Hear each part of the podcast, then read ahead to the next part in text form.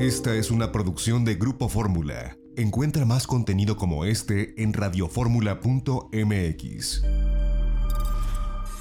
Sigue en la conversación con José Antonio López Sosa. Estás escuchando De Viaje en Fórmula. Regresamos.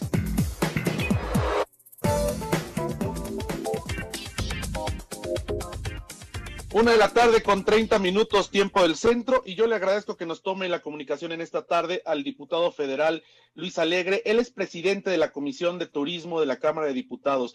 Diputado, gracias por tomarnos la comunicación. Muy buenas tardes.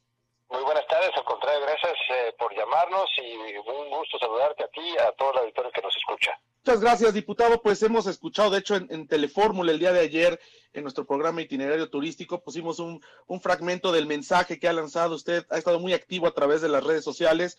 Eh, bueno, pues como, como nos indica la Subsecretaría de Salud, el permanecer en casa, pero bueno, dando también una eh, pues expectativa a la industria turística de que esto va, va a salir adelante y que bueno, desde el Poder Legislativo también se está trabajando a distancia, pero se está trabajando por eh, pues las decisiones que se tendrán que tomar en un futuro cuando esto se reactive para eh, pues apoyar a la industria turística, eh, usted como presidente de la Comisión de Turismo.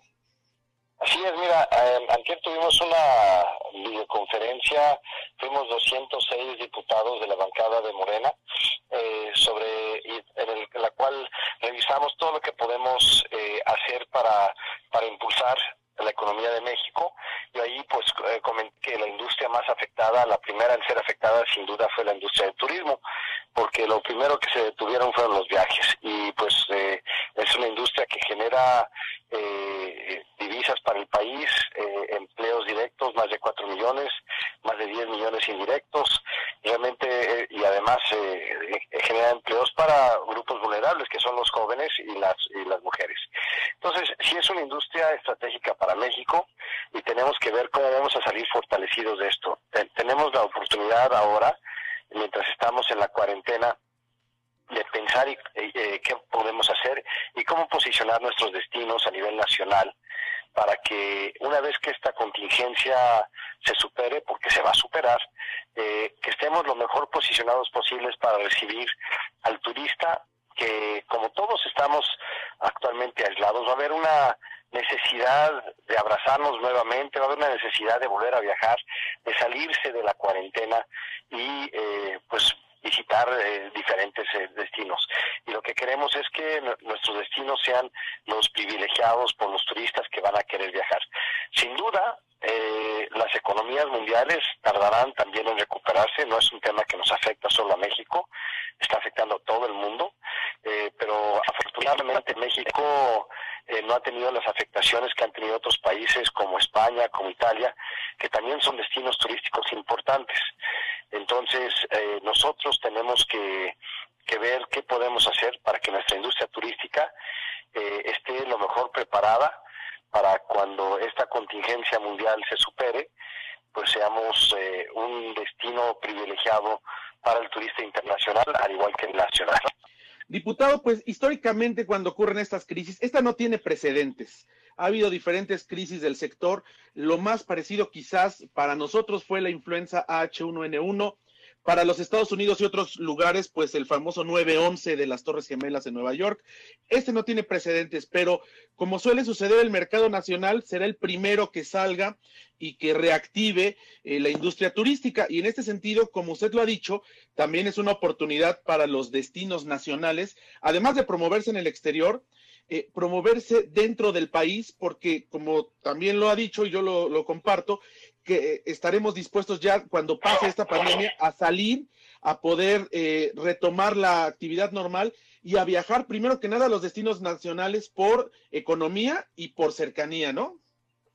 Sin duda, y fíjate que el 80% de la derrama económica, casi el 80% de la derrama económica que genera el sector turístico en México es de mexicanos visitando México. Es decir, es, un, es una industria netamente mexicana, aunque la que hace más ruido es, el, es ese otro 20% el que el del turismo internacional que genera eh, divisas, eh, pues eso hace mucho más ruido. Pero fíjate que nosotros como país somos un país cuya derrama económica del turismo proviene principalmente de mexicanos visitando México.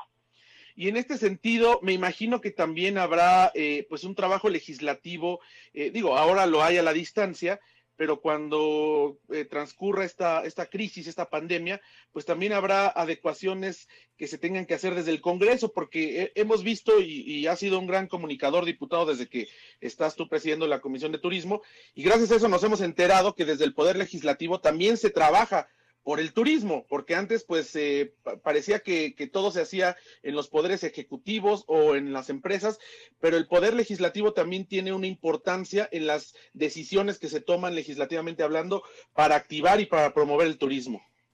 Así es, mira, lo que tenemos una coordinación muy estrecha con el Ejecutivo, con el secretario Torruco, con eh, los subsecretarios, eh, en particular con el subsecretario Humberto Hernández Haddad, eh, subsecretario de Turismo, eh, porque lo que estamos tratando de hacer en eh, conjunto también con las diversas eh, cámaras que tienen que ver, las diversas representaciones del sector turístico de México, desde los eh, la red de alcaldes de pueblos mágicos, el comité de, ciudadanos, de, de, comités ciudadanos de los pueblos mágicos también, al igual que las diversas cámaras de, hoteleras, restauranteras, etcétera, para buscar cuáles serían las iniciativas legislativas que pudieran facilitar y mejorar eh, todo lo que es el, el, ramo turístico, como eh, facilitar eh, entradas eh, a través de los aeropuertos, una vez que se normalice esta contingencia, crear fondos de promoción, todo eso lo estamos haciendo y lo estamos haciendo de la mano con el Ejecutivo y con la industria como... Uh, no, intermediarios, sino como facilitadores, eh, porque yo creo que esa es una gran oportunidad la que tenemos. Tenemos una comisión de turismo que es muy activa, de los 33 diputadas y diputados, te digo, solo cinco somos hombres, las demás son mujeres, mujeres de muy echadas para adelante, de todos los partidos, de toda la República, y yo creo que por eso también hemos podido avanzar, porque tenemos una pluralidad, una capacidad realmente de, acción entre todos, porque todos queremos que el turismo salga adelante y estamos trabajando sin colores, sin partidos, por el bien de México. Pues esto es bien importante. Oye, diputado, ah, hace algunos meses eh, conversamos y nos hablaste de algunas iniciativas que ya estaban en el periodo ordinario de sesiones. Sabemos que, bueno, pues esto se ha tenido que interrumpir, pero ¿hasta dónde quedaron? Eh, es decir, ¿cuáles sí se aprobaron y cuáles de las iniciativas que nos habías comentado quedaron en el tintero por aprobarse? Pues mira, eh, son varias las que metimos en este periodo. Una de ellas es la del ramo 33, eh, le llamo los 33 del 33, porque los 33 diputados de la Comisión de Turismo la, la suscribimos de manera unánime, esta iniciativa, que tiene que ver con modificar el ramo 33. El ramo 33 es eh, el ramo de los recursos que manda el gobierno federal a las entidades federativas, es decir, a los estados. Eh, y lo que propusimos es que el 10% del incremento al ramo 33 que en el PEF, el, presupuesto de ingresos federal de 2020, eh, iba a representar ese 10%, más de 2.362 millones de pesos. Eh, entonces, eh, ese, ese, eso, ese 10%, ese, esos 2.362 millones de pesos, irían para el turismo, para promoción, para infraestructura turística y para pueblos mágicos, para ser ejercido por los estados, en, en, eh, en, en conjunto con la Secretaría de Turismo. Eh, la intención de eso era, es, era precisamente poder atender eh, varios, varios temas de, turismo. Eh, actualmente vamos a ver cómo va a quedar el tema del presupuesto, porque por esta contingencia seguramente va a haber algo de, esa desaceleración económica, pero vamos a ver si se logra todavía contar con un incremento a ese 10%. Ese se presentó ya en el Congreso, no se ha votado, ya lo dictaminamos nosotros, más bien ya la Comisión de Turismo ya opinó favorablemente, estamos esperando la opinión de la Comisión de Hacienda esto no va a tener ningún impacto presupuestal en la Comisión de Hacienda y una vez que Hacienda eh, dictamine favorablemente, eso regresaría para ser votado en el Pleno. Esto ya lo ya lo cabildeamos también en el Senado. Eh, recuerda que a nivel federal tenemos un sistema bicameral. Todo lo que se aprueba en el Congreso tiene que ser ratificado por el Senado y viceversa. Somos eh, cámaras verificadoras una de la, de la otra. Eh, una vez pasada por el Congreso pasaría por el Senado.